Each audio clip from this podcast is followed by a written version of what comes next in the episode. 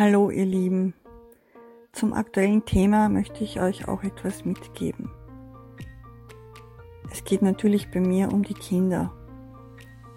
Die Kinder sind jetzt zu Hause bei euch. Das ist eine ungewöhnliche Situation. Für viele neu. Aber es hat nicht immer nur Nachteile.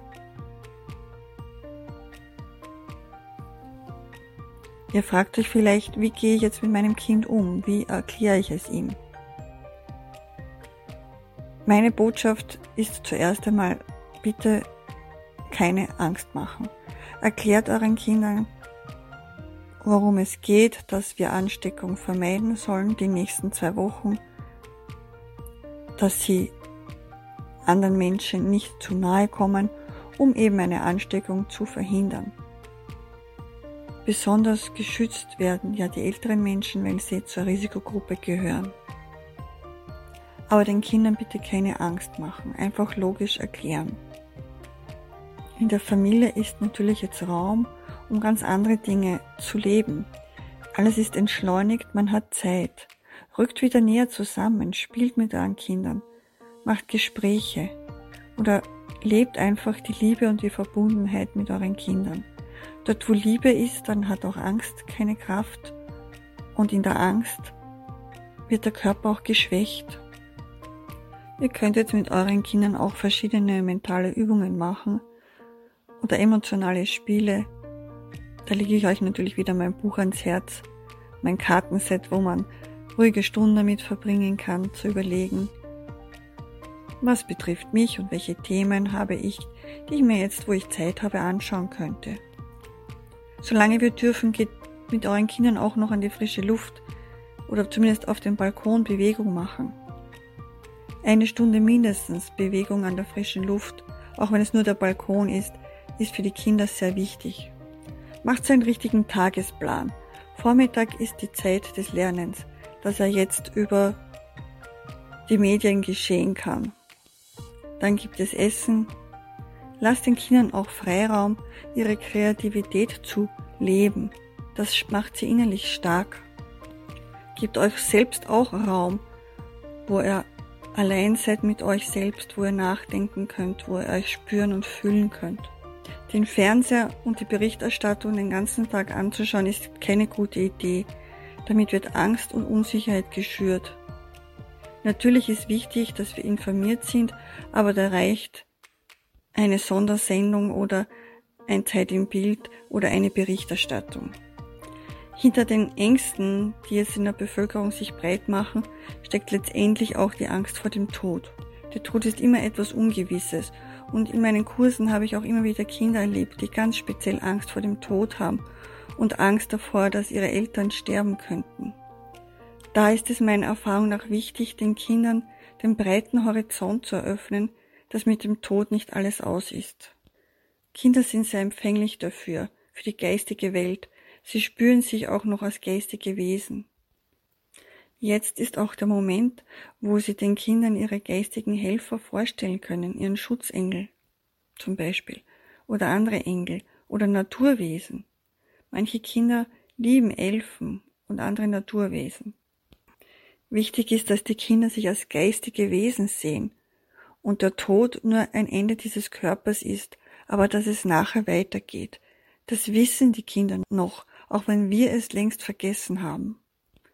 Wir sind geistige Wesen, die menschliche Erfahrung machen und nicht umgekehrt und nicht wir sind menschliche Wesen, die geistige Erfahrung machen wollen. Vielleicht bestellt ihr euch eine Schutzengel-CD mit Meditationen für eure Kinder. Die Kinder haben auch Angst um ihre Eltern. Gebt ihnen die Sicherheit, dass ihr gut auf euch aufpasst, dass ihr die Anweisungen befolgt, damit ihr euch nicht woanders ansteckt. Gebt euren Kindern im Moment viel Liebe, Aufmerksamkeit und Schutzgefühl. Das ist sehr wichtig. Ich würde euch auch raten, dass ihr alle eure Ängste und Gefühle bezüglich dieser Krankheit offen aussprecht. Ihr habt jetzt Zeit dazu. Setzt euch zusammen, redet darüber. Was sind meine Gefühle dazu? Wenn einmal Angst hochkommt, kann man auch mal weinen und das rauslassen. Das ist auch okay. Wichtig ist auch, dass ihr die Kinder jetzt kreativ gestalten lasst.